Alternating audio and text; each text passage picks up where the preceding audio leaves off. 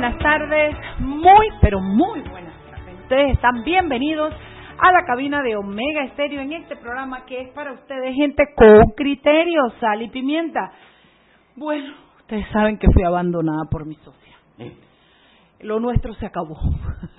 Ella se fue para España, debe estarse montando en un avión ahorita con su marido y sus hijos. Ella mandó para la porra este trabajo y se fue de vacaciones por 10 días. Así es que ella ni sabe que cuando venga no va a tener programa.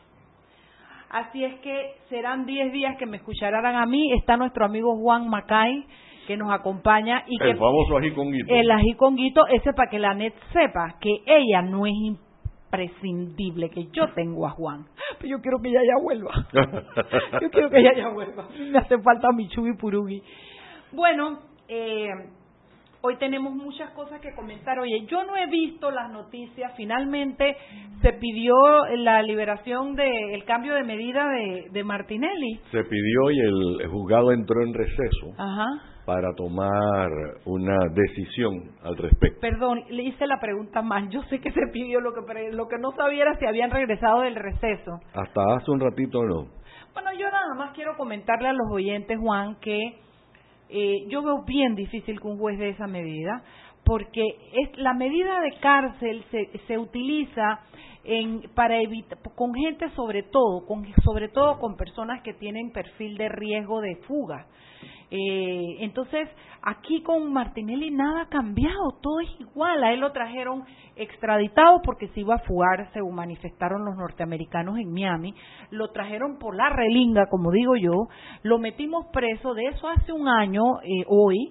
Eh, eh, y la norma establece las, las razones por las cuales se puede no no cumplir con esa parte que dice que si en un año tú no has sido juzgado, tú no debes estar en, prisión preventiva por más de un año. Eso tiene sus excepciones.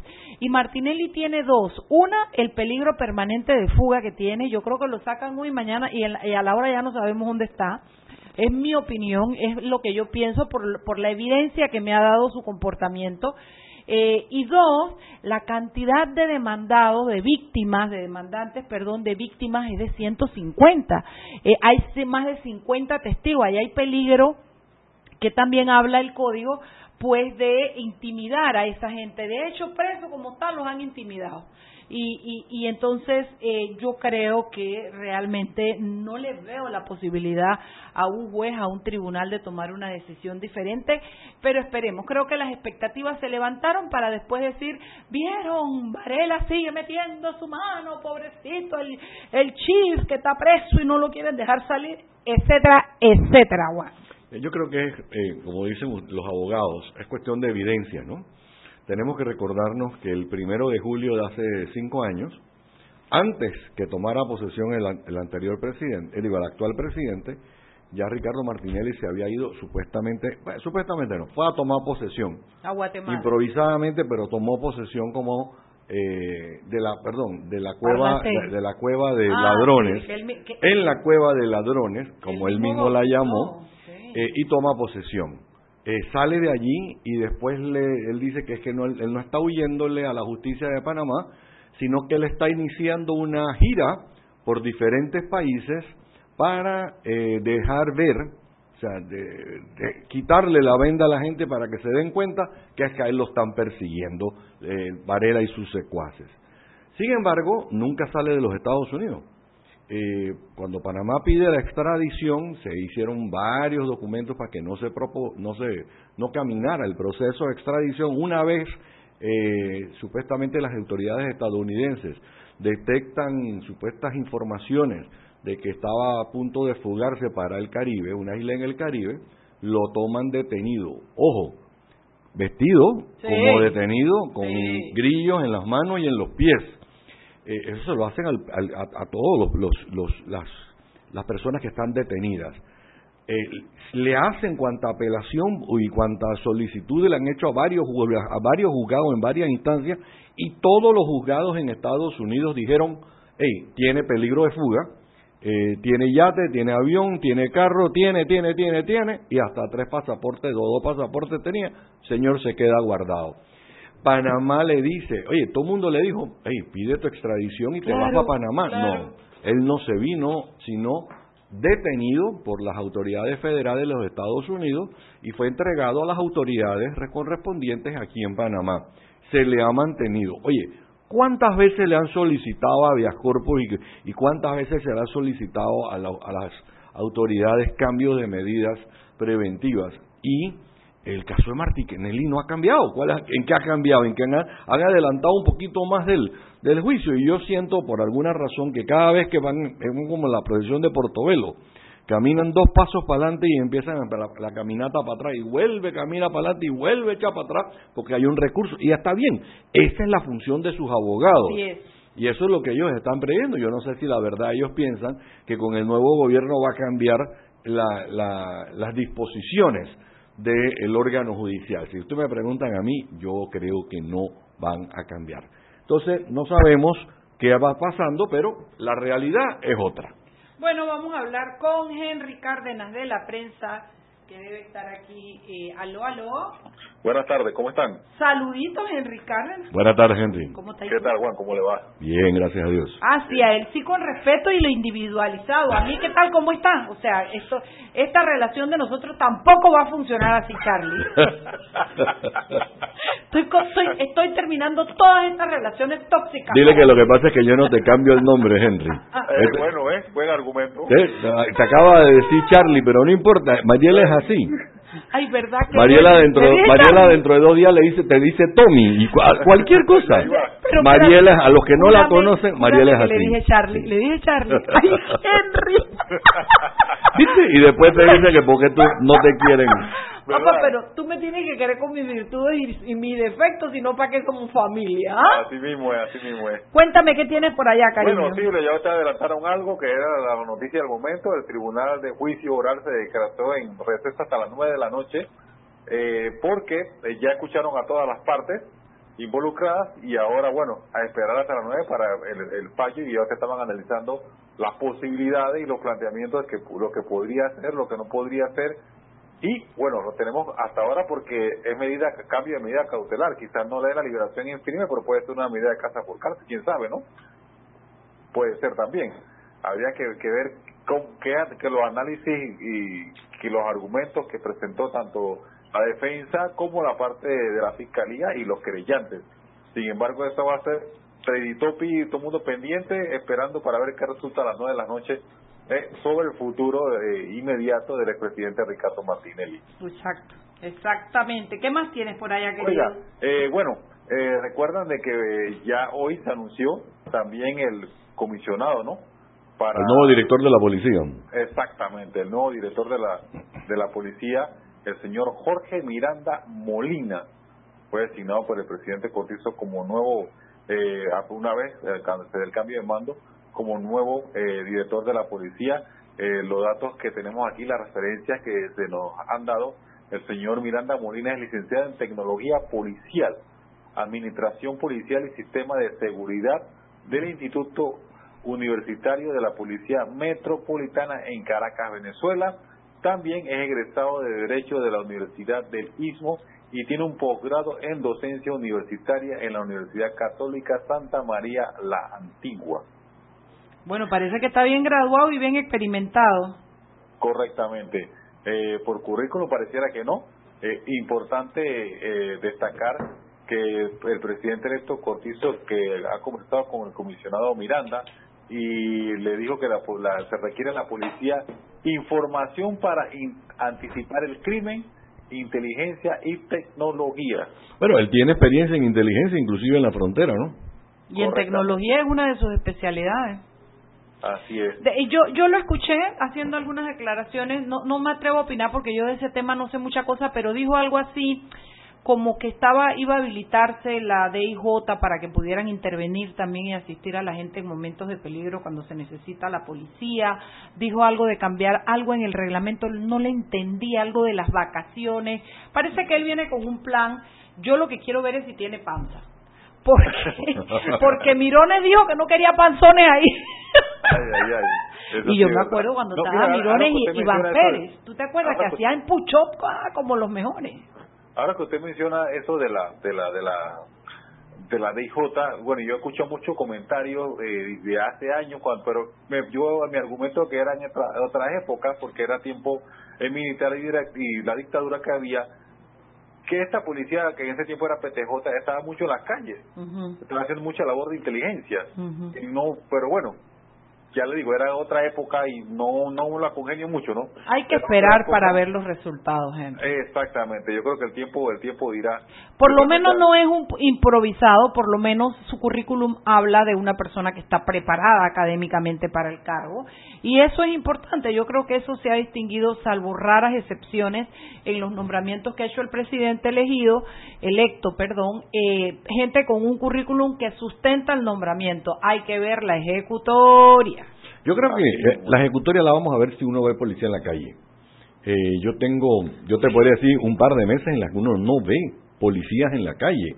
Y si los ve, los ve pegados a un celular, Así es. Eh, sentados, bien, parados, viendo el celular y puede haber tráfico, lo que tú quieras, y puede haber, pero ellos están viendo el celular. Tendremos que ver si bajan o no bajan los niveles de, de, de, de hurto, robo, de asalto, de crimen, ¿no? Sí, porque la prevención, la anticipación, la inteligencia, lo que puedan pues, eh, prevenir. Eso es lo que funciona. Para no lamentarlo, porque, eh, ok, eh, casi como deciste el bien y el mal, evidentemente Dios nos libre, va a haber robo y va a haber robo con violencia, pero la idea es que no lamentemos cosas, a evitarlas. Pero tú ni sabes, Juan, si él está buscando en Google para dónde va o a dónde hay que buscar ladrón, tú ni sabes. ¿Qué otra cosa tienes, Henry? Oiga, bueno, eh, para mañana eh, llevamos una, un dato, una entrevista con el presidente de la Cámara de Comercio, eh, Jorge Juan de la Guardia, quien nos relata que, que espera que el país pueda mejorar las cifras de empleo, pero para ellos para ello se necesita que el país crezca al mínimo al 5% para poder absorber la mano de obra que hoy no tiene ingreso. Hoy lo escuché en otra emisora y me pareció que lo que decía, sí, que, que mientras el país no tenga 5% de crecimiento no estamos generando mano de obra nueva, nuevo empleo, que los números han bajado, que estábamos en el 3.9, me parece que le escuché. Eh, y bueno, la verdad es que yo no sé, me da risa porque el país es el mismo, la circunstancia internacional, pero de alguna manera todos tenemos la esperanza que cuando el gobierno cambie, la cosa se ponga mejor. Así mismo es. Oiga, y otro eh, dato importante de información que tenemos para mañana para que lo busquen en la prensa y empresa.com, eh, hay una prueba internacional de conocimientos médicos que aplica la National Board of Medical Examiners de Estados Unidos. Ese inglés tuyo está mejor que el mío. Los estudiantes graduando de la Universidad de Panamá superaron a estudiantes a su par de, países de, otros países de América, de, Asia y Medio Oriente, también de Europa. Eh, Panamá sacó el 60% de un total de 100% de la puntuación. ¿Y por encima de nosotros quién? Todavía no tenemos el ranking, no me dieron aquí en, no me dieron el ranking, pero eh, me adelantaban que ellos te reportan tu porcentaje a cada país bueno, de los 100%, tú sacaste 60%. Ahora, me preocupa algo, Henry, me preocupa que yo caiga enfermo en la mano de uno de los 40%. Sí, sí, caramba, váyate, si, si, nada más que 6 de cada 10. O que nos curen, o que nada más nos curen el 60% de la enfermedad. Yo, yo, espero, yo, o sea, yo estimo, yo considero que ese 40% evidentemente aquí la Universidad de Panamá tendría que reforzarlos. Sí. Porque si tú participas en un examen de, de, evaluación de este tipo, tienes algunas eh, de carencia o deficiencias que deben mejorar. Eso es lo que yo pienso. Hombre, hombre, eso es lo que esperamos. Esperemos y confiemos que sea así. Bueno, así eso es lo que tenemos y con el favor de Dios nos escuchamos mañana. Venga, abrazo, papá. Saludos a todos por allá. Tú sabes que quiero tomar el, penúltimo punto que, que tocó Henry, porque eh, el presidente electo ya dijo... ¿Cuál hijo? El presidente electo eh, de Cortizo ya dijo que si hay que pedir un préstamo, como se hizo en el gobierno de Torrijos, para eh, empezar a que la economía mueva, lo van a hacer Adicionalmente, el Banco Nacional de Panamá en las declaraciones del gerente general dijo que existe una línea de crédito disponible ya para el nuevo gobierno, porque no se sabe eh, a ciencia cierta cuánto va a dejar el gobierno saliente para que la segunda mitad del año la pueda utilizar el gobierno entrante. Pero si existe esa línea de crédito, existen y pueden pedir, ponte los mismos 500 millones. Y te digo algo, Mariela, durante el gobierno del presidente Pérez Valladares, Héctor Alexander diseñó gran parte de la estrategia económica que puso a Panamá a moverse y coincidencialmente para el mismo momento Héctor Alexander estaba al frente del MEF cuando en el gobierno de Martín Torrijos empezó a desarrollarse, entre otras cosas, la ley SEM y otra, otra eh, serie de áreas. Ojalá, digamos, que son los en los gobiernos PRD que estas cuestiones caminan. Yo creo que por ahí es donde va la, la esperanza de las personas. Seguimos sazonando su tranque. Sal y pimienta. Con Mariela Ledesma y Annette Planels. Ya regresamos. Siempre existe la inquietud de cuál es el mejor lugar para cuidar su patrimonio. En Banco Aliado tenemos la respuesta. Presentamos el nuevo plazo fijo Legacy, porque creemos en el valor del ahorro, la conservación y rendimiento de su capital y el fortalecimiento de su patrimonio. Banco Aliado, vamos en una sola dirección, la correcta. Ven a la cuadragésima segunda Feria Nacional de Artesanías, con la muestra más amplia de artesanías de todas las regiones de nuestro Panamá. Tendremos las populares fondas y bailes típicos. Atlapa, del 12 al 16 de junio de 2019. El Ministerio de Comercio e Industrias apoya al artesano panameño. Apóyalo, tú también. Invita la Autoridad de Turismo de Panamá. Gobierno de la República de Panamá. Si elegiste el mejor vehículo para ti, tu familia o tu trabajo, deberías hacer lo mismo con el lubricante. Ahora Terpel te ofrece una nueva familia de lubricantes de última generación, desarrollados con tecnología americana para proteger y evitar el desgaste en cada tipo de vehículo, pero inspirados en un motor más importante que el que mueve tu auto. Máxima protección y mayor rendimiento para el motor que mueve tu vida. Nuevos lubricantes Terpel. ¿Quieres más data? Recibe ilimitada de Claro en un Pim Pum Plan Postpago de 30 balboas para que la compartas con quien quieras en 3G y 4G LTE. Además, tu plan incluye minutos para llamar a 32 países sin pagar más. ¡Claro! La red más rápida de Panamá.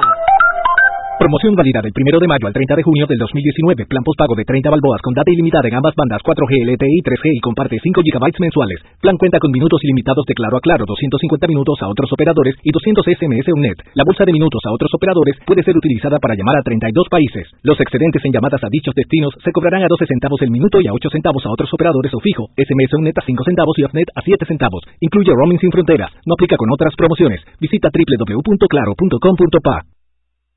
Sabemos que no es fácil dejar a tus hijos para ir al cuidado de otros niños. Nos inspira tu vocación en ofrecer bienestar a otro que lo necesita.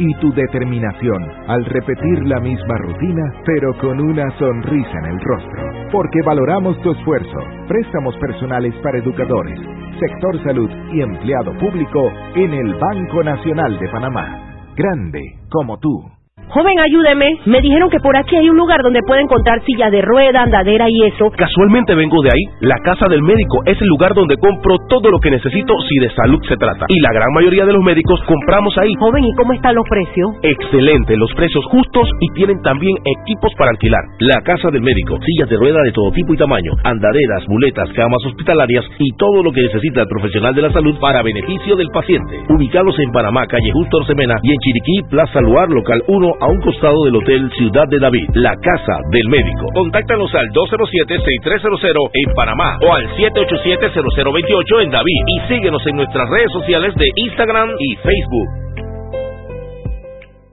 Y recuerden que en la casa del médico usted puede encontrar el glucómetro VivaCheck con un amplio rango de hematocrito de 0 a 70% capaz de evaluar recién nacidos, mujeres embarazadas, pacientes con anemia y otros. 900 memorias con fecha y hora, 5 segundos de tiempo de respuesta, puerto USB para transferencia de datos, incluye 10 tiras de prueba, glucómetro VivaCheck, de venta en la casa del médico Justo Arosemena y en David Chiriquí.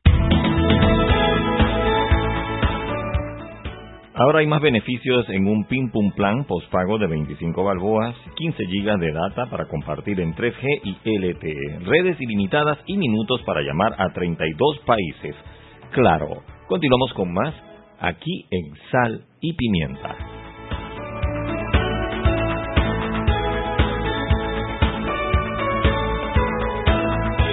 Estamos de vuelta en Salivimiento, un programa para gente con criterio y gente que tiene un padrino como el que tenemos nosotros que nos acaba de visitar. Huele a suegro el padrino ya, pero bueno. y pronto le van a decir abuelo también. Todavía no, porque no hay anuncio de eso, pero una cosa que es suegro lleva como consecuencia otras cosas que después seas abuelo, ¿verdad? Va a ser un abuelo guapo y joven.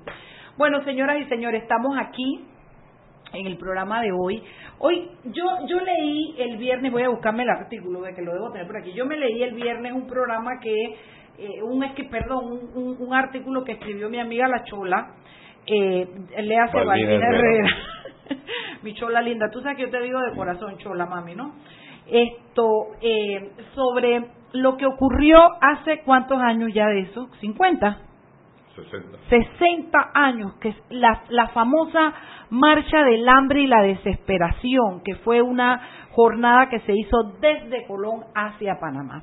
Resulta que en ese evento hubo un, no hubo un muerto, no, hubo varios muertos, tengo entendido, tres por lo menos en esa, en esa refriega cuenta. Bueno, yo lo que quiero es que yo traje aquí al mismísimo Luis Navas Pájaro, hermano del difunto Navas Pájaro que murió eh, eh, en el contexto de esas protestas y yo quisiera compartir con ustedes porque la historia es importante.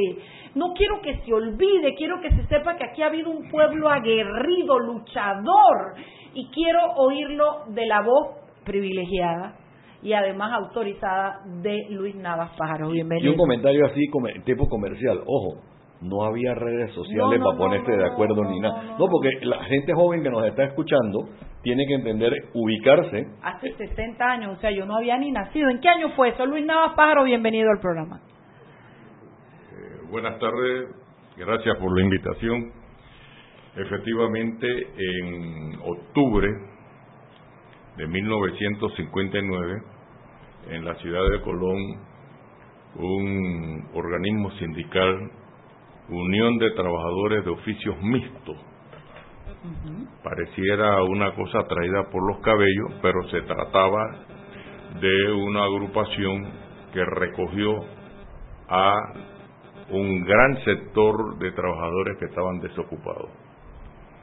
Recuerden que Colón vivió un momento de auge económico durante la Segunda Guerra Mundial, finalizada esa en 1945, viene un periodo de mucha dificultad social porque esos trabajadores que se quedan sin trabajo no pueden pagar el cuarto que tenían alquilado, mucho menos se podían dar el lujo de comer tres veces a la semana y los pocos que trabajaban los salarios eran bajísimos es más, ese año de 1959 se incorporó a la caja del Seguro Social 8 mil nuevos cotizantes, pero el 17% de ellos solamente ganaban más de 100 balboas. Dios mío, aquello era al mes. Lo que implica lo que implica que había salarios sumamente bajísimo. Bueno, 60 años atrás las cosas eran diferentes, pero seguían siendo un salario muy bajo. Por supuesto, y la marcha sale un domingo en horas de la noche. ¿Te acordarás qué día? El día era el el el el el el el, el, que no se me pierda en la memoria el 4 de octubre. Okay. 4 de octubre y llegan a la ciudad de Panamá el lunes 5. Okay. La prensa de la época, estamos hablando de la hora, estamos hablando de la crítica, calculaban en 10.000 personas. Oh my God, en aquella época. En aquella época. Hombres, Así mujeres. de duro estaría la cosa en Colón, Dios mío. Incluso eh, hubo quienes vinieron eh, movidos por una silla de ruedas. Lamentablemente la situación política en aquel entonces estaba muy crispada. Estamos hablando de la época del gobierno de Noriega y su... No, bueno, no de estamos Torrijos, hablando, pero... estamos hablando del gobierno del Ay, presidente cierto, Ernestito, 78. Ernestito de la Guardia Ernesto de la Guardia, y con un vicepresidente Temístocles Díaz que no se podían ver El uno al otro. ni el uno al otro. de eso he oído.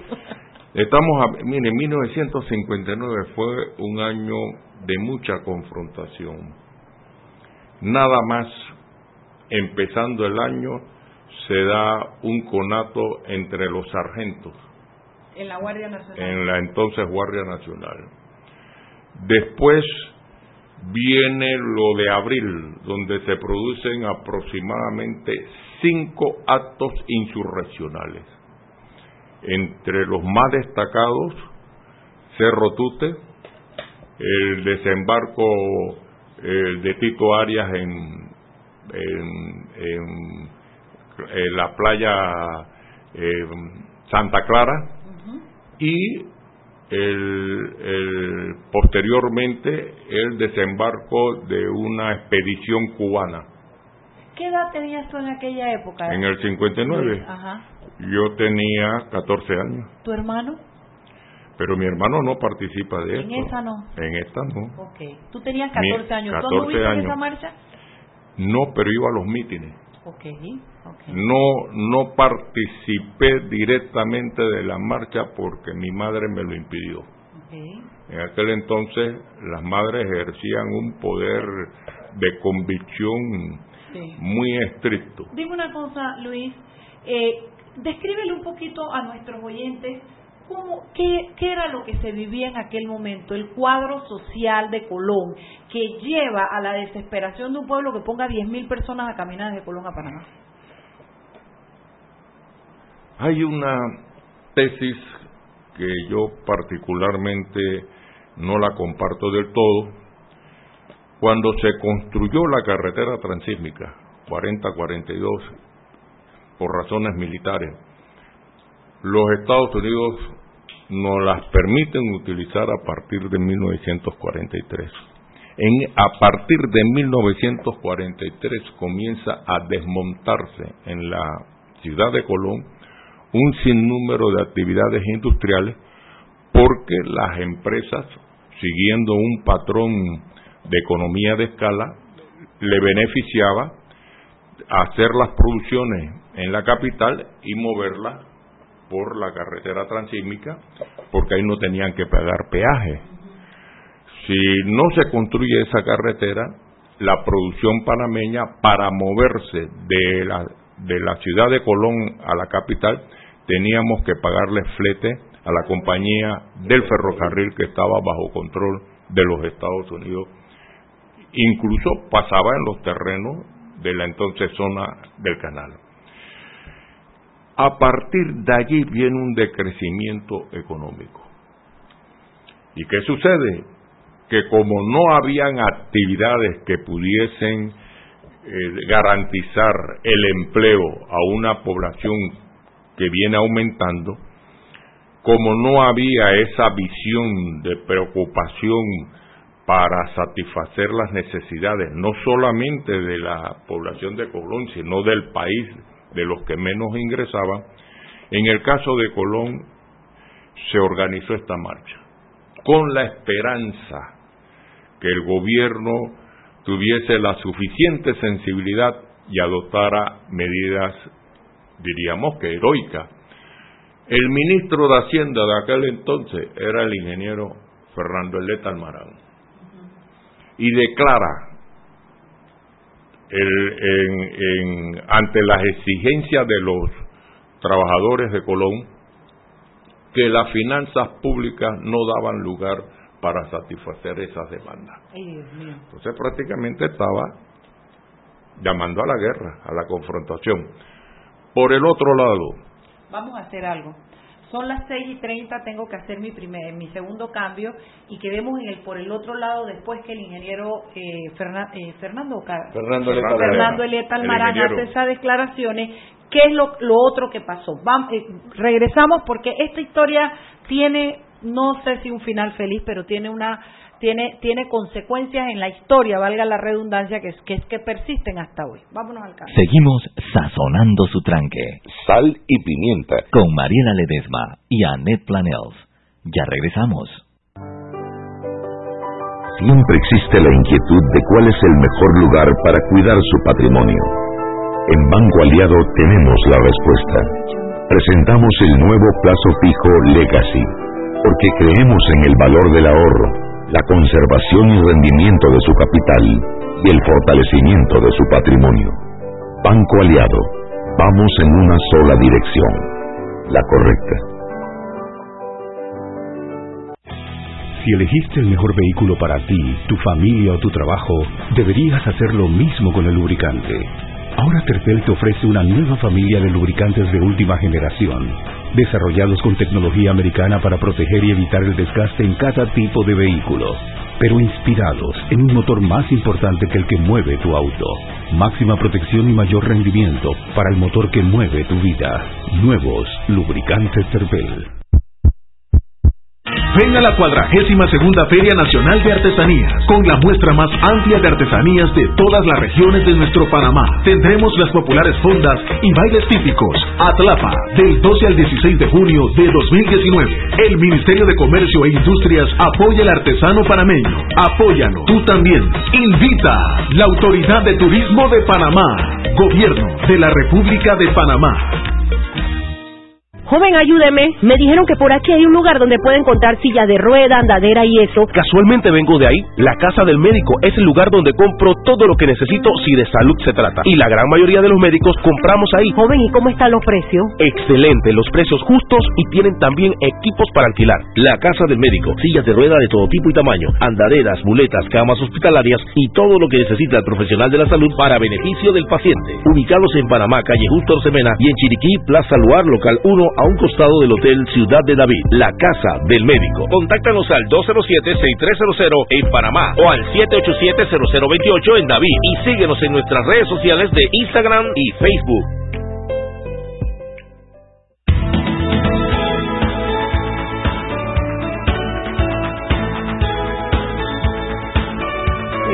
De vuelta en Sal y Pimienta, un programa para gente con criterio. Yo a veces comienzo con los peques una guerra de stickers. Por supuesto que siempre me aplastan porque ellos lo tienen todo. Lo que ustedes no se imaginan lo tienen ellos. Pero bueno, me encanta hacer ese ejercicio. Eh, estamos con Luis, eh, con Luis Navas Pájaro, estábamos hablando de lo que ocurría en aquel contexto del año 59, octubre, hablábamos de lo que estaba pasando, entre otras cosas, el ingeniero Fernando Eleta Almarán era ministro de Finanzas, de Hacienda, y, Tesoro. en aquella época, y salió dando un discurso diciendo eso que ustedes están pidiendo. Todo eso, la plata del, del Estado no da para pagarlo. Así es que olvídense porque no hay plata para pagar eso que ibas a agregar otra cosa. Bueno, el mismo ministro, el Almarán, también declaró que el gobierno estaba cerrando las finanzas públicas con un déficit sumamente peligroso, igual como se sospecha actualmente, y que esperamos que se dé la información verídica de manera que el nuevo gobierno que debe asumir su función a partir del primero de julio sepa que atenerse. Pues bien, y, debo agregar algo. La pugna por el poder. Estamos en octubre, las elecciones son en mayo. Y en las filas gubernamentales ya hay una escisión terrible entre el presidente Ernestito y su vicepresidente Díaz de acusaciones eh, muy graves. Dice que hasta insultos, invitación a pelea y todo. Muy graves. Entonces, ya habíamos pasado los actos insurreccionales de abril y hay una especie de una paz, pero muy agitada. Y se da la marcha del hambre y la desesperación de Colón. Pero en la Asamblea Nacional de Diputados, los diputados de oposición, entre ellos los del Partido Liberal, proponen una ley de amnistía para que se le restablezcan los derechos políticos a Arnulfo Arias. En momento que esa manifestación llega a la Asamblea, los diputados de gobierno rompen el foro. No vamos a votar nada. Para no discutir el proyecto que está presentando Aquelino Boy de manera hábil, inteligente y también para no entrar a debatir el problema que llevaban los manifestantes de Colón, que podemos resumirla, salario mínimo de 50 centavos la hora, rebaja de los alquileres, un código agrario y probablemente lo más lo más polémico era subsidio para los desempleados. Ah, mira.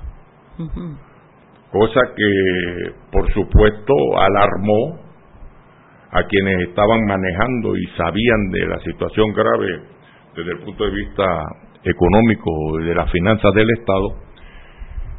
Y ante ese abandono de las curules por parte de los eh, diputados gubernamentales, los marchantes de Colón toman por asalto el recinto legislativo, el hemiciclo, nombran diputados populares, asumen la dirección de la Asamblea.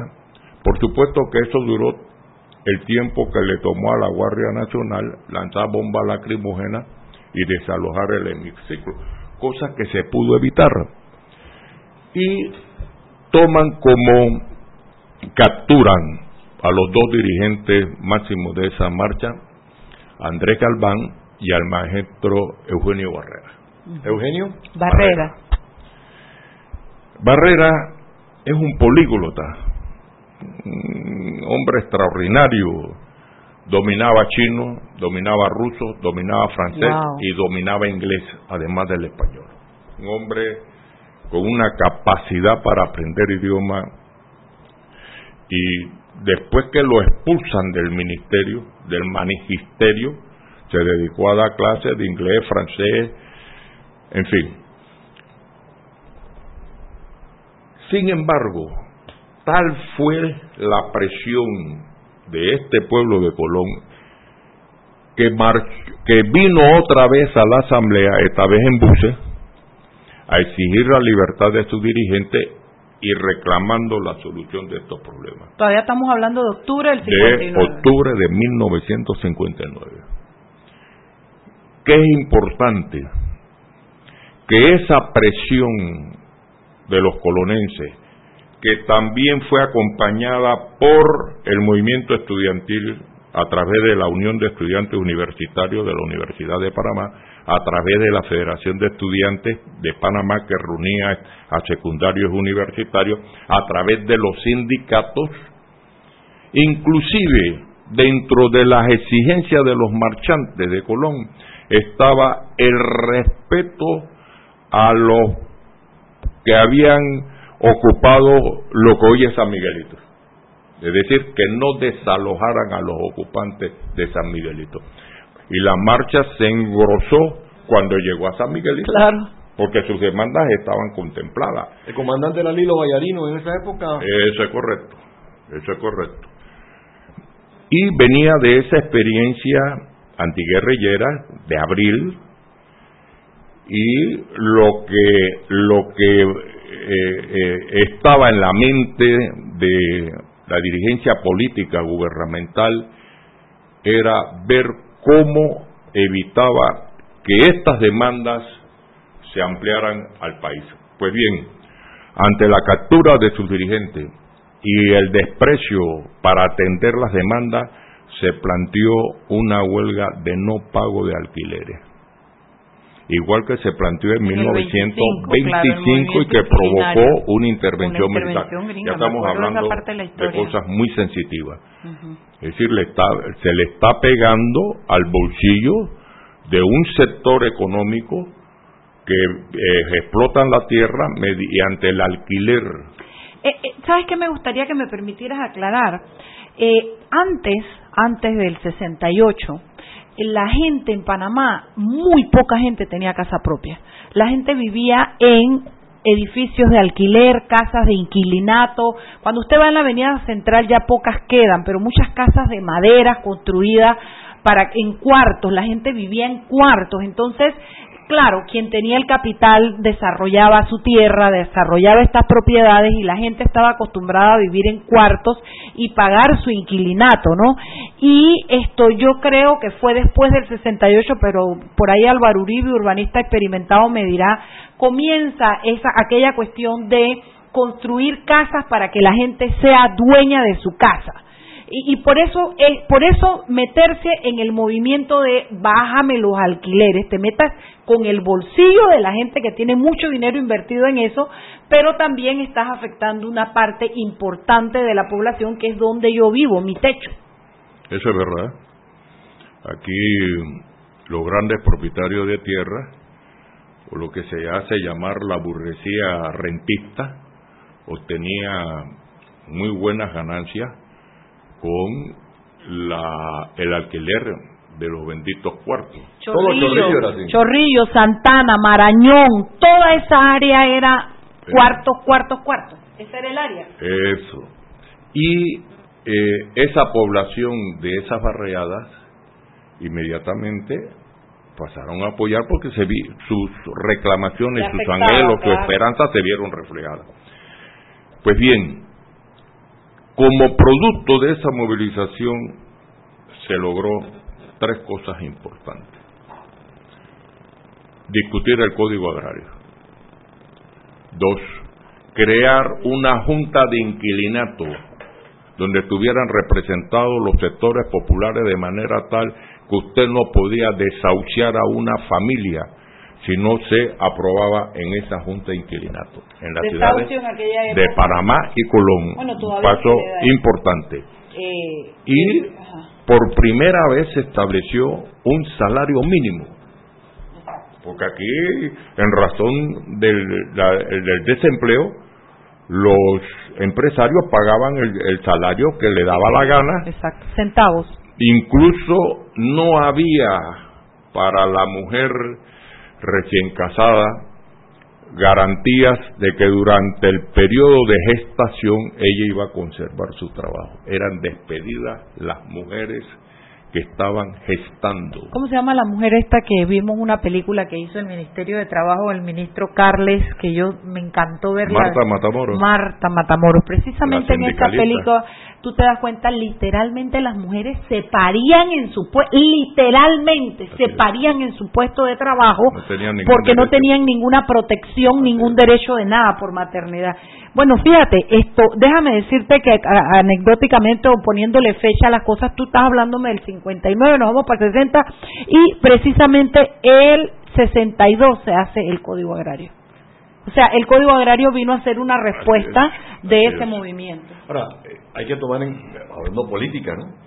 Quien gana entonces es el presidente Chiari, liberal, correcto, que eran los que venían de oposición en el Correcto. gobierno anterior, Correcto. que estaban aliados con el, debo asumir yo que, no sé, la Mazorca o la Campana, o sabrá Dios con quién, porque si estaban respaldando a Arnulfo Arias, Arnulfo Arias no tenía partido en aquel momento, Eso es correcto. eh, y es hasta el 67, 68, no, 64. 64, 65 que viene a conformarse nuevamente el partido 64. eh, Él participa de las elecciones del 64 que gana, entre comillas, Marcos Robles. Wow. Esto es historia porque el 60-64 es la época en la que pre eh, eh, 4 de enero, digo 9 de enero del 64, correcto, que es lo que le da un empuje al final eh, ya de su periodo eh, al presidente eh, Nino Chiari. Cuénteme algo, ¿qué pasa en el año, año 1960? ¿Por qué no dejamos esa preguntita para cuando regresamos, Juan? Seguimos sazonando su tranque. Sal y pimienta. Con Mariela Ledesma y Annette Planels. Ya regresamos. Sabemos que no es fácil dejar a tus hijos para ir al cuidado de otros niños. Nos inspira tu vocación en ofrecer bienestar a otro que lo necesita y tu determinación al repetir la misma rutina, pero con una sonrisa en el rostro. Porque valoramos tu esfuerzo, préstamos personales para educadores, sector salud y empleado público en el Banco Nacional de Panamá. Grande como tú. Si elegiste el mejor vehículo para ti, tu familia o tu trabajo, deberías hacer lo mismo con el lubricante. Ahora Terpel te ofrece una nueva familia de lubricantes de última generación desarrollados con tecnología americana para proteger y evitar el desgaste en cada tipo de vehículo, pero inspirados en un motor más importante que el que mueve tu auto. Máxima protección y mayor rendimiento para el motor que mueve tu vida. Nuevos lubricantes Cervel. ¿Quieres más data? Recibe ilimitada de Claro en un Pim Pum Plan Postpago de 30 balboas para que la compartas con quien quieras en 3G y 4G LTE. Además, tu plan incluye minutos para llamar a 32 países sin pagar más. ¡Claro! La red más rápida de Panamá. Promoción válida del 1 de mayo al 30 de junio del 2019. Plan postpago de 30 balboas con data ilimitada en ambas bandas 4G, LTE y 3G y comparte 5 GB mensuales. Plan cuenta con minutos ilimitados de claro a claro, 250 minutos a otros operadores y 200 SMS UNET. La bolsa de minutos a otros operadores puede ser utilizada para llamar a 32 países. Los excedentes en llamadas a dichos destinos se cobrarán a 12 centavos el minuto y a 8 centavos a otros operadores o fijo. SMS UNET a 5 centavos y OFNET a 7 centavos. Incluye roaming sin fronteras. No aplica con otras promociones. Visita www.claro.com.pa.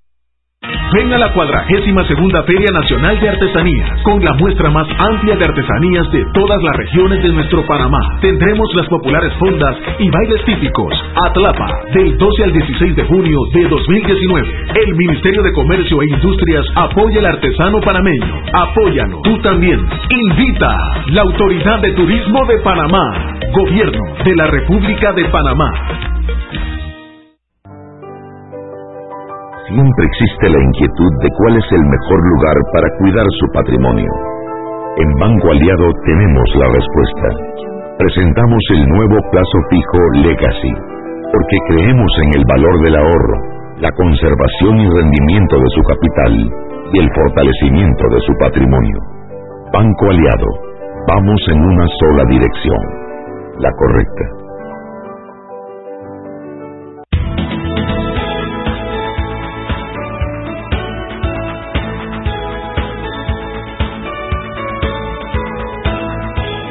Estamos de vuelta en Sal y Pimienta, un programa para gente con criterio. Hoy estamos aprendiendo de historia, Mariela. Estamos escuchándolo de la viva voz, así como que a ti te gusta Diana Uribe. Me encanta. Aquí tenemos al mero mero. ¿Qué pasaba en Panamá en el año 60, víspera de una nueva elecciones? En 1960 sube a la presidencia un extraordinario político liberal, Nino Chiari, y intenta resolver problemas que se venían acumulando, particularmente en el sector educativo, abre las posibilidades que las organizaciones estudiantiles y sindicales se desarrollaran, pero había también por ahí mismo mucha resistencia porque estamos en el marco de la más cerrada guerra fría.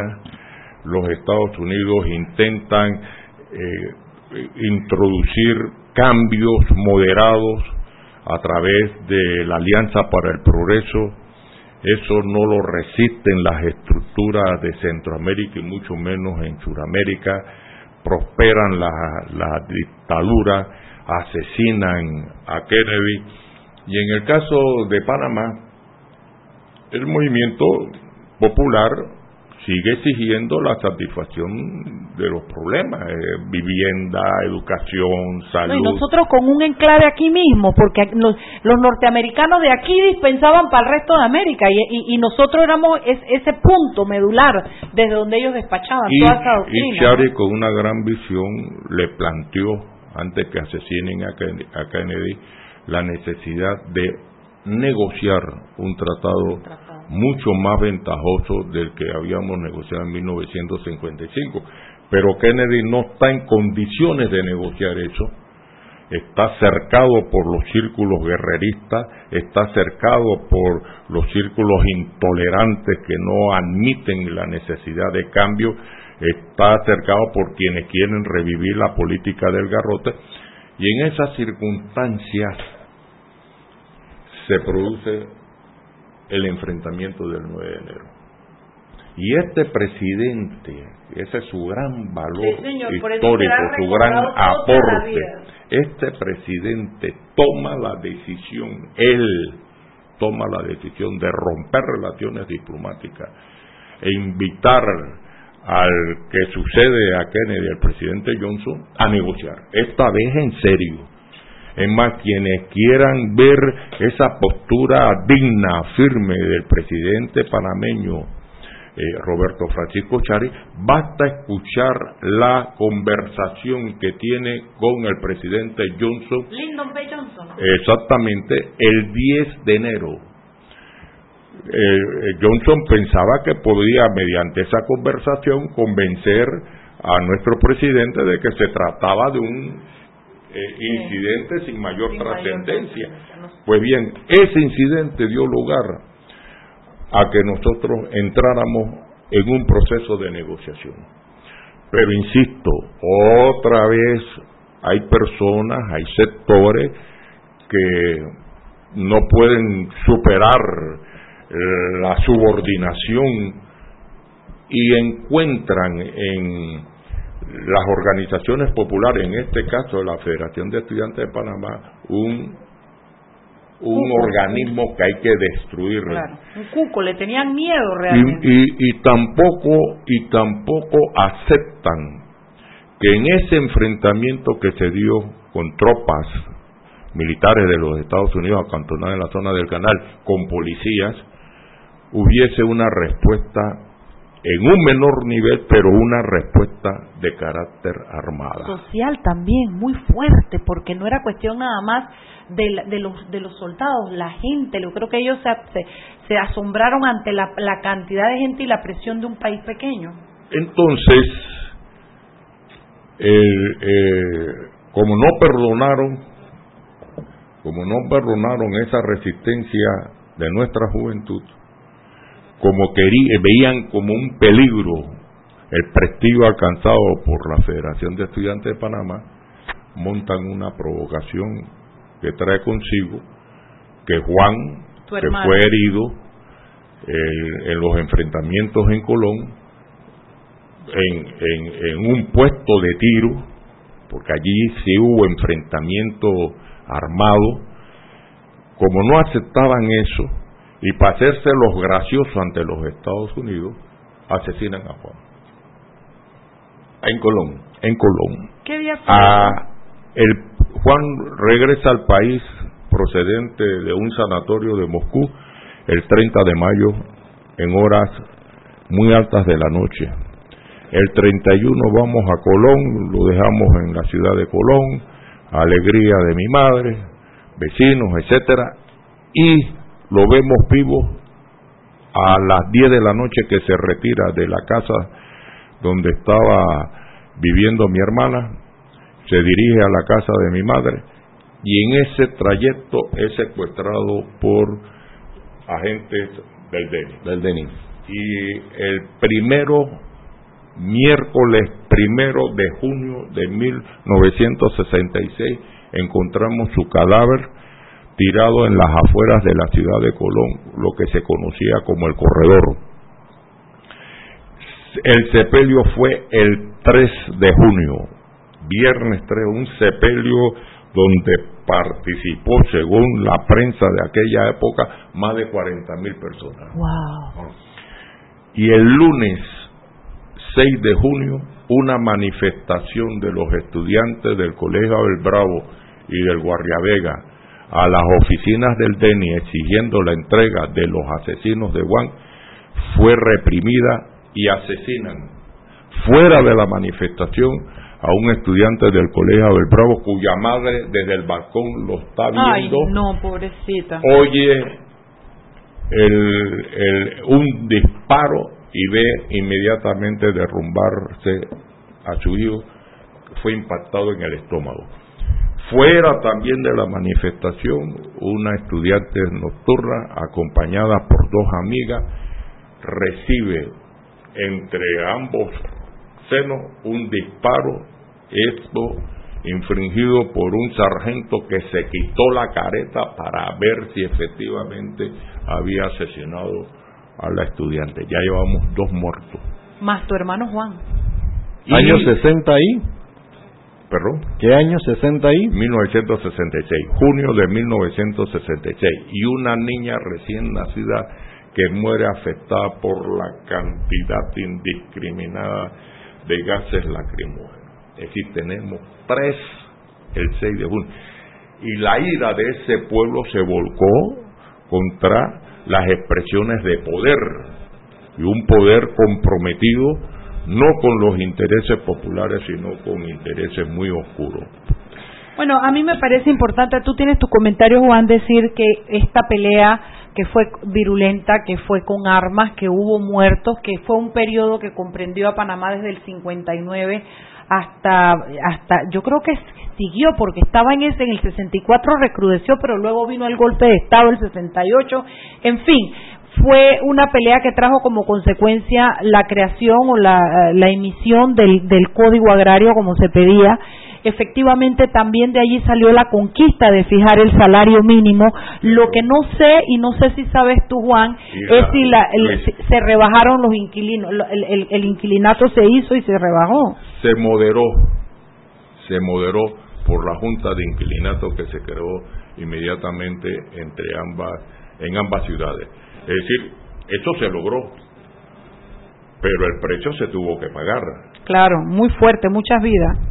Y tampoco debemos olvidar que en la década del 50 tenemos un golpe de Estado, 51, un presidente asesinado en 55 y la lucha feroz entre los grupos políticos tradicionales. Eso es lo que alumbra 1968, claro. que da lugar, para bien o para mal, que se entienda y se dé de paso a un proceso que vamos a evaluar oportunamente para que se observe con detenimiento que la firma de los tratados de 1967 es como consecuencia de toda esa lucha generacional de los panameños por lograr sus conquistas sociales, pero también sus conquistas nacionales. Y la gran deuda que se tiene actualmente es la de satisfacerla a ese pueblo que dio la vida por liberar a este país de la coyunta colonialista, que se le satisfagan sus plenos derechos. Yo creo que eh, si quisiéramos hacer un paralelismo, eh, eso es el inicio y el fortalecimiento de un movimiento estudiantil que evidentemente en un momento determinado de la historia de la vida panameña, política panameña, lidera la vida política panameña y se pone paralelo a lo que eran los, eh, las esferas de gobierno. Eh, la Guardia Nacional en aquel momento jugó un papel decisivo porque evidentemente los muertos los mandaron a poner de, eh, la, de la y por eso hice la pregunta que quién era en ese momento el comandante eh, porque es parte de lo que viene pasando hasta que finalmente en el año 68 es removido, eh, 67, sí, 68 es removido de la comandancia. Yo creo que el mensaje que hay que mandar es el, el liderazgo juvenil no se debe perder, no solamente en las redes debe mantenerse vigente, eh, para bien, no necesariamente para destruir, para quemar, para robar, no, desarrollar ese liderazgo juvenil donde van a salir los futuros políticos y los futuros gobernantes de nuestro país.